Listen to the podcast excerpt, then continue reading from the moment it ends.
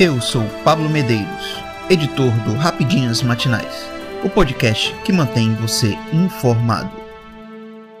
Aumento de casos de gripe aviária deixa países da América Latina em alerta.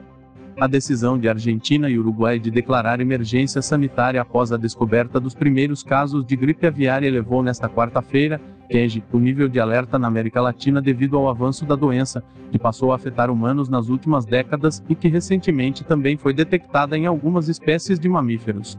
A situação na Argentina e no Uruguai está longe de ser isolada, uma vez que na terça-feira, 14, a Guatemala já havia declarado estado de emergência após confirmar a presença do vírus H5N1 em pelicanos.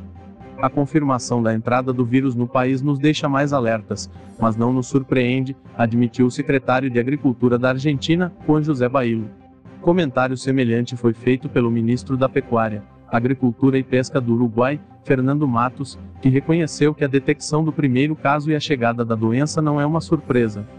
Alarmes dispararam em Cuba na semana passada, quando foram detectados casos de gripe aviária no Zoológico Nacional de Havana, razão pela qual o recinto foi declarado em quarentena. Na Costa Rica, o primeiro surto de gripe aviária foi detectado em 23 de janeiro em Pelicanos, na província de Limão Caribe, e posteriormente foram identificadas outras infecções em aves silvestres nessa mesma província e em uma granja na cidade de Parrita Pacífico. O Panamá mantém um alerta sanitário desde 24 de dezembro, válido por 90 dias, após a confirmação do primeiro caso de gripe aviária. Desde então, três casos foram registrados e mais de 2.500 aves foram abatidas. Na Venezuela, a presença da gripe aviária foi detectada em pelicanos também em dezembro, motivo pelo qual as autoridades declararam estado de alerta sanitário em cinco estados costeiros por um período de 90 dias, que expira no final deste mês. Os primeiros casos no Peru foram detectados no final de novembro também em pelicanos. Dias depois, o contágio passou para aves domésticas de corral, o que levou o Ministério da Saúde a emitir um alerta epidemiológico. Desde então, pelo menos 55 mil aves morreram, e agora o foco está nos quase 600 leves marinhos e um golfinho que morreram em decorrência do vírus. Por sua vez, as autoridades do Chile confirmaram mais de 10 mil aves mortas presumivelmente devido à gripe aviária. O Brasil, até agora, não registrou nenhum caso, mas diante da ameaça de chegar de países vizinhos onde já foi registrado, o Ministério da Agricultura vem promovendo uma campanha para reforçar as medidas de prevenção. Líder mundial na exportação de carne de frango, com 35% do mercado, o Brasil também promove a manutenção dos esforços de vigilância e medidas de biossegurança nas fazendas, a fim de evitar o contato direto e indireto entre aves domésticas e silvestres, principalmente as migratórias aquáticas.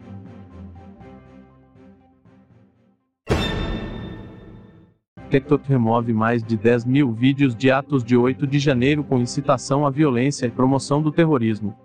A rede social TikTok informou que removeu da sua plataforma 10.437 vídeos com mensagens de incitação à violência ou desinformação durante e após os atos de 8 de janeiro, em que prédios públicos foram depredados por manifestantes. Segundo a empresa, foram 1.304 vídeos que violavam a política de extremismo violento, que engloba também ameaças e incitação à violência, bem como a promoção do terrorismo. Além disso, também foram retirados 5.519 vídeos por transgredirem a política de desinformação com riscos de danos no mundo real e 3.614 vídeos por violação da política de desinformação sobre eleição por meio do canal exclusivo que tínhamos para receber do TSE extrajudicialmente conteúdos que eventualmente violassem nossas políticas, entre 15 de fevereiro e 31 de dezembro recebemos do tribunal para análise 128 leaks, dos quais removemos 106, um total de 82,8%. Ressaltamos que se trata de uma média de menos de 12 por mês. Ainda trabalhamos para cumprir todas as ordens judiciais que recebemos e, até o dia 31 de dezembro, o TEC cumpriu 90 ordens judiciais recebidas, que determinaram a remoção de 222 links no total. Foram 52 ordens do TSE, determinando a remoção de 182 UROS, e 38 dos tribunais regionais eleitorais, determinando a exclusão de 40 UROS. Em relação aos eventos de 8 de janeiro, recebemos duas ordens judiciais do Supremo Tribunal Federal, determinando a remoção de cinco leaks, informou a companhia. Demais redes sociais como Facebook, Instagram, YouTube, Telegram e Twitter não divulgaram dados referentes ao assunto. A Meta, dona do Facebook e Instagram, apresenta informações apenas sobre o primeiro turno das eleições de 2022, afirmando ter derrubado mais de 310 mil conteúdos. Entre 16 de agosto e 2 de outubro, removemos mais de 310 mil conteúdos que violam nossas políticas de violência e incitação no Facebook e no Instagram. Outros mais de 290 mil conteúdos foram removidos no mesmo período por discurso de ódio, afirma a empresa.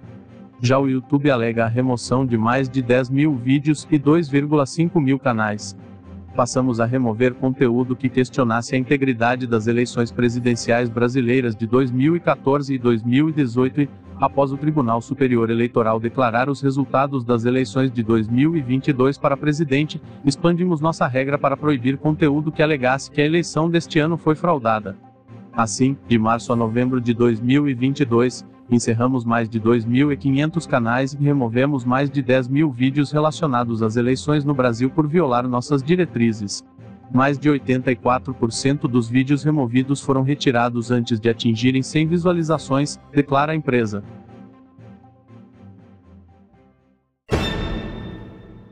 Michele Bolsonaro assume a presidência nacional do PL Mulher.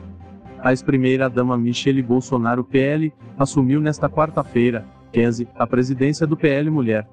A confirmação ocorreu durante cerimônia na sede da Legenda, em Brasília, após o presidente da sigla, Valdemar Costa Neto, oficializar a mudança e colocar a estrutura partidária do Partido Liberal à disposição da esposa de Jair Bolsonaro PL. Michele vai percorrer o país realizando encontros com mulheres nos estados das deputadas da legenda, destacou o mandatário ao projetar que a ex-primeira-dama possa atrair mais filiadas e aumentar a participação feminina na legenda e na política. Ao comentar sobre aceitar o desafio, a nova presidente do PL Mulher afirmou que a maior dificuldade será conciliar o comando do órgão com a função de ser mãe da Laurinha, sua filha de 12 anos de idade. A mulher tem um olhar especial. Ela pode estar onde quiser. Ela consegue ser mãe, trabalhar na política e realizar várias atividades. Mas, antes de qualquer coisa, minha prioridade é minha filha Laurinha, que precisa de mim, disse Bolsonaro antes de agradecer o apoio das deputadas federais presentes. Se Deus viu graças em mim para ter a oportunidade de construir um Brasil melhor. Estou disposta a colaborar com o crescimento do PL Mulher, seguir na luta pela comunidade surda e agregar a pauta da mulher com acessibilidade, pontuou. Soraya Santos PL-RJ, deputada federal e antecessora de Michele no comando do PL Mulher, considerou que a nova presidente pode ser considerada uma referência na política. Além de ser uma liderança, é feminina, a voz que o Brasil precisa.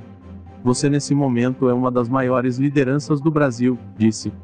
Além de Michele Bolsonaro, estiveram presentes no encontro a coordenadora nacional do PL Mulher, Nilmar Ruins PL-Tu. As deputadas federais Amália Barros PLMT, Bia Quessis PL Distrito Federal, Julia Janata PLSC, Soraya Santos PLRJ e Silvia Wayampi PL, Silvia Cristina PL Go, Betinha PLMA, Daniela Reiner PLSC e Rosana Vauli PLSP e Sonise Barbosa PLE. Entre as figuras masculinas, além de Costa Neto, compareceram o ex-candidato a vice-presidente de Bolsonaro, General Braga Neto, e o líder do PL na Câmara, deputado Altíneo Cortes PLRJ. Eu sou Pablo Medeiros e este foi o Rapidinhas Matinais, o podcast que deixa você informado. Até mais.